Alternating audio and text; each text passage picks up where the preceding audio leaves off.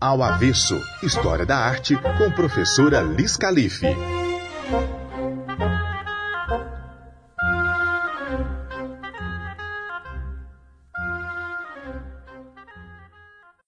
Olá, avessados e avessadas, sejam bem-vindos para mais um Ao Revés da Obra. Eu sou a professora Lisandra, mais conhecida como Liz Calife, e hoje é dia de leitura. Vamos continuar lendo o livro de ouro da mitologia Histórias de Deuses e Heróis, escrito por Thomas Buffington, da Ed Ouro, 26 edição de 2002. Tradução Davi Jardim Júnior apresenta 42 capítulos. Hoje leremos o capítulo 18. Hércules, Hebe e Ganímedes. Hércules. Hércules era filho de Júpiter e Alquimena. Como Juno era sempre hostil aos filhos de seu marido com mulheres mortais, declarou guerra a Hércules desde o seu nascimento. Mandou duas serpentes matá-lo em seu berço, mas a precoce criança estrangulou-as com suas próprias mãos. Pelas artes de Juno, contudo, ele ficou sujeito a Euristeus e obrigado a executar todas as suas ordens. Euristeus impôs-lhe a realização de façanhas perigosíssimas, que ficaram conhecidas como os Doze Trabalhos de Hércules. A primeira foi a luta contra o leão de Nemeia, a fera causava devastação no vale daquele nome e Eurísteus ordenou a Hércules que lhes trouxesse a pele do monstro. Depois de se utilizar em vão de sua clava e de suas setas contra o leão, Hércules estrangulou-o com as próprias mãos. Voltou levando nos ombros o leão morto, mas Euristeus ficou tão amedrontado à vista daqueles despojos e da prova da força prodigiosa do herói, que lhe ordenou que dali em diante prestasse conta de suas façanhas fora da cidade. O trabalho seguinte foi a matança de Hidra de Lerna. Esse monstro devastava a região de Argos e habitava um pântano perto do povo de Amione. Esse poço fora descoberto por Amione quando a seca devastava a região e Netuno, que a amava, deixara tocar na rocha com seu tridente e três nascentes surgiram dali.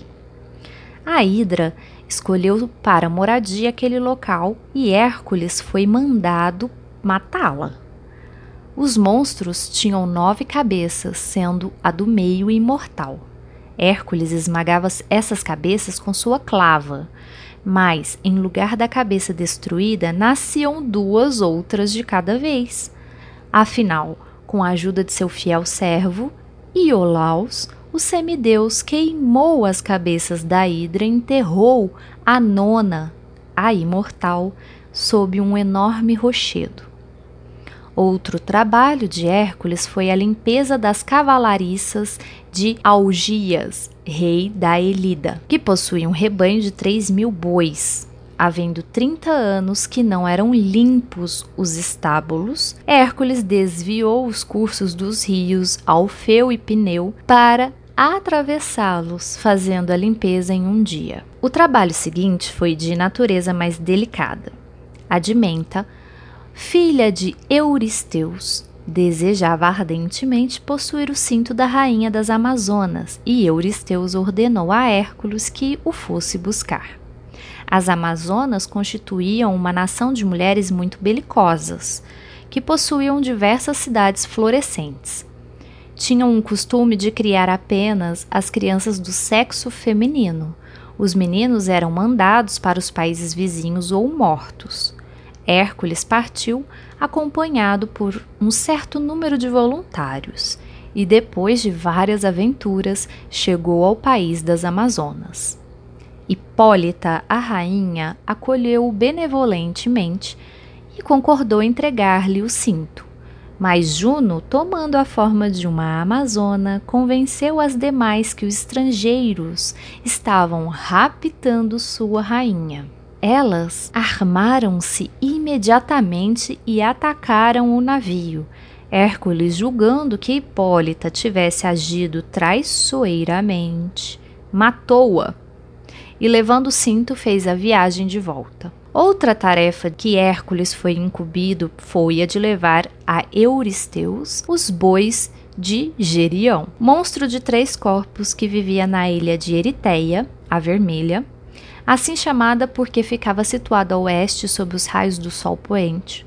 Acreditava-se que se tratava da Espanha. Gerião era o rei do país. Depois de atravessar vários países, Hércules chegou afinal à fronteira da Líbia e Europa, onde ergueu as duas montanhas de Calpe e Ábila, como lembrança de sua passagem, ou, de acordo com outra versão, abriu uma montanha pelo meio, formando entre elas o Estreito de Gibraltar. As duas montanhas foram denominadas Colunas de Hércules. Os bois estavam guardados pelo gigante Eurition e o seu cão de duas cabeças. Mas Hércules matou o gigante e o cão e levou os bois para Euristeus. O trabalho mais difícil foi o de colher os pomos de ouro das Hespérides, pois Hércules não sabia onde encontrá-los. Eram as maçãs que Juno recebera por ocasião de seu casamento das deusas da terra e que confiara a guarda das filhas de Héspero, ajudadas por um vigilante dragão. Depois de várias aventuras, Hércules chegou aos Montes Atlas, na África. Atlas era um dos titãs que fizera guerra aos deuses e depois da derrota fora condenado a sustentar nos ombros o peso do céu. Era o pai das Hespérides, e Hércules pensou que se alguém estava em condições de encontrar as maçãs, seria ele. Como poderia, porém, afastá-lo de seu posto sustentar o peso do céu durante a sua ausência? Hércules sustentou o firmamento nos próprios ombros e mandou Atlas procurar as maçãs.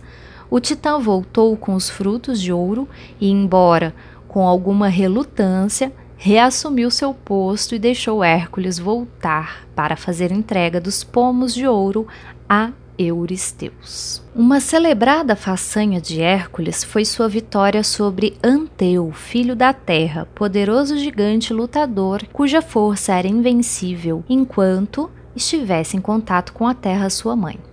Anteu obrigava todos os estrangeiros que apareciam em seu país a lutar com ele, com a condição de que, se fossem vencidos como sempre eram, seriam mortos.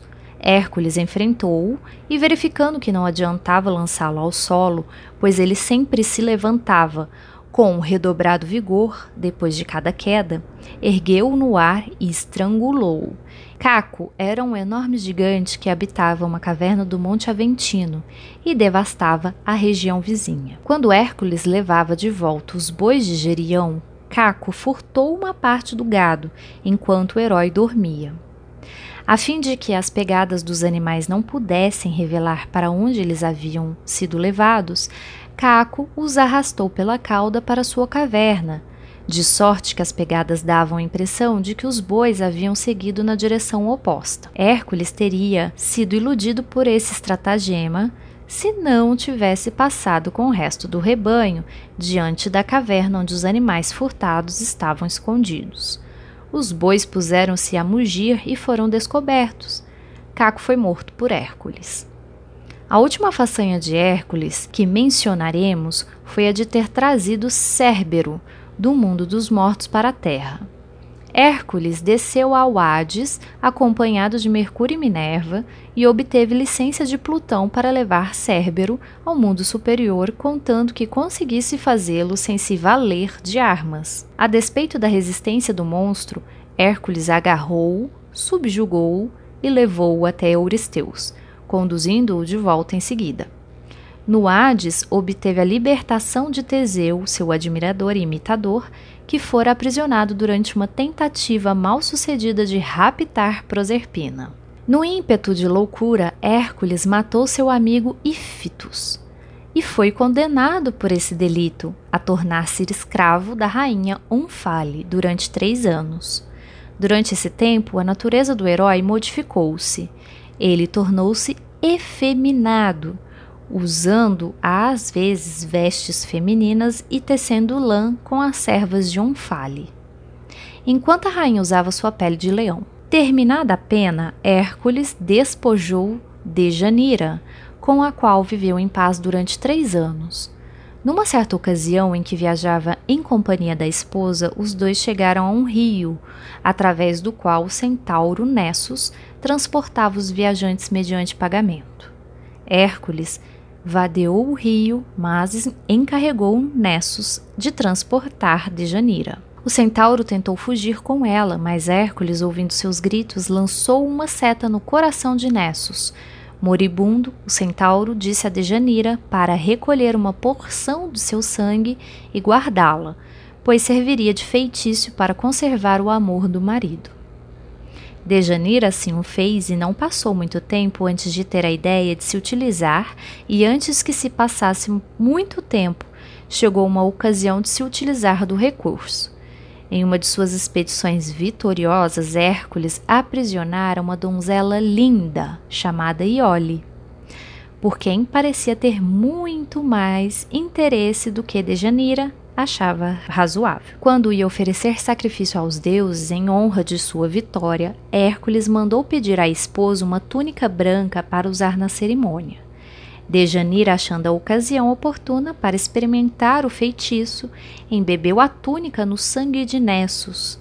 Naturalmente, teve o cuidado de eliminar os sinais de sangue, mas o poder mágico permaneceu, e logo que a túnica se aqueceu ao contato de Hércules, o veneno penetrou em seu corpo, provocando-lhe terríveis dores. Frenético, Hércules agarrou Licas, que levara a túnica fatal, e atirou-a no mar.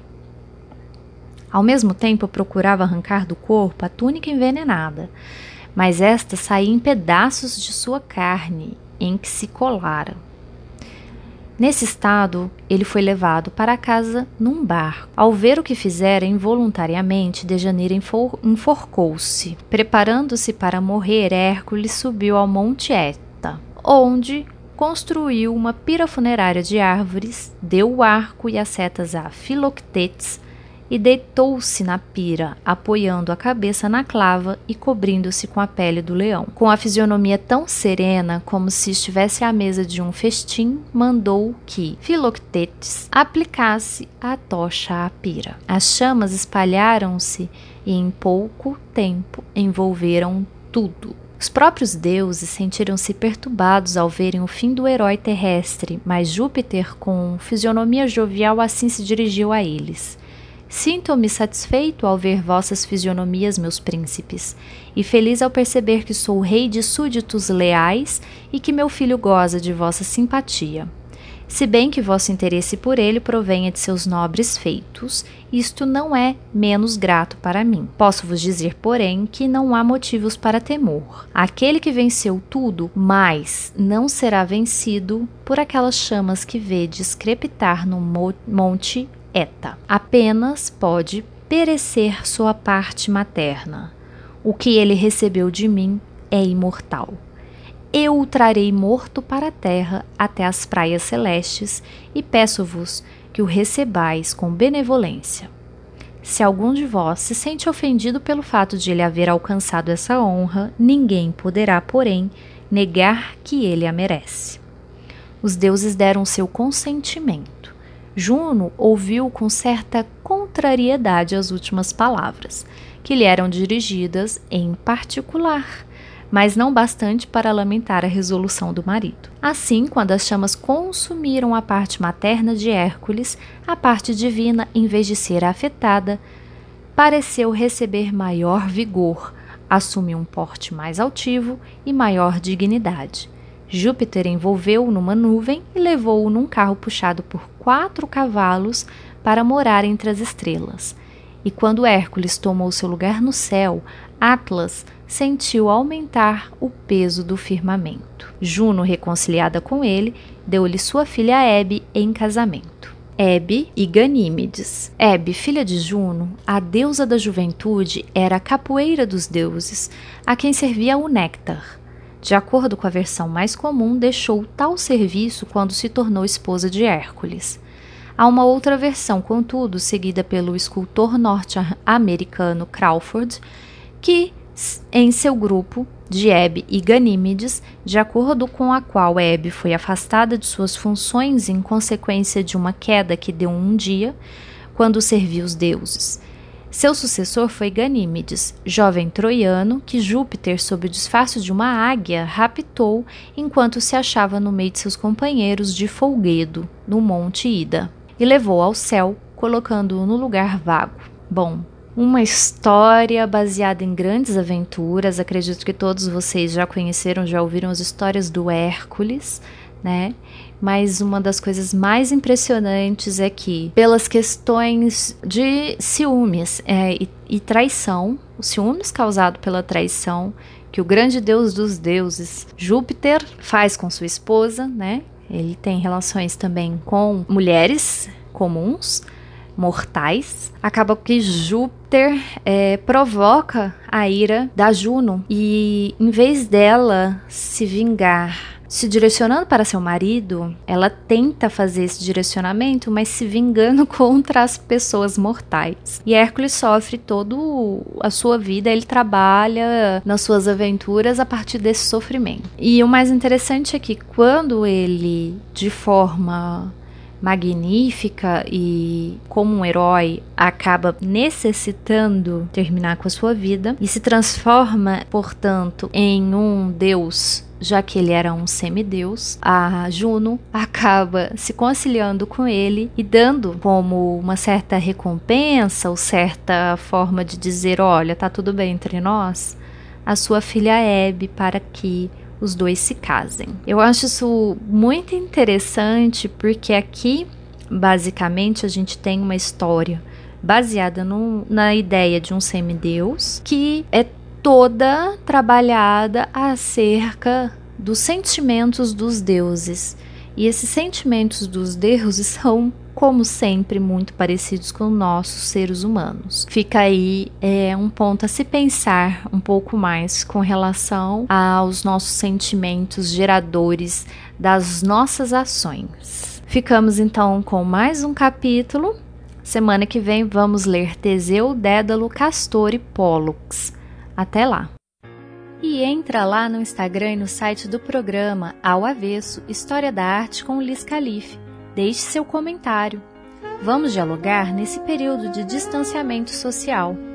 Ao Avesso é um programa coordenado e apresentado por Lisandra Calife, com edição, identidade visual e produção de Tielixon Bank, locução de David Santos, vinheta inicial de Pedro Amui. Vinheta de créditos criada por Jonas Neto e produzida por Rafael Castro.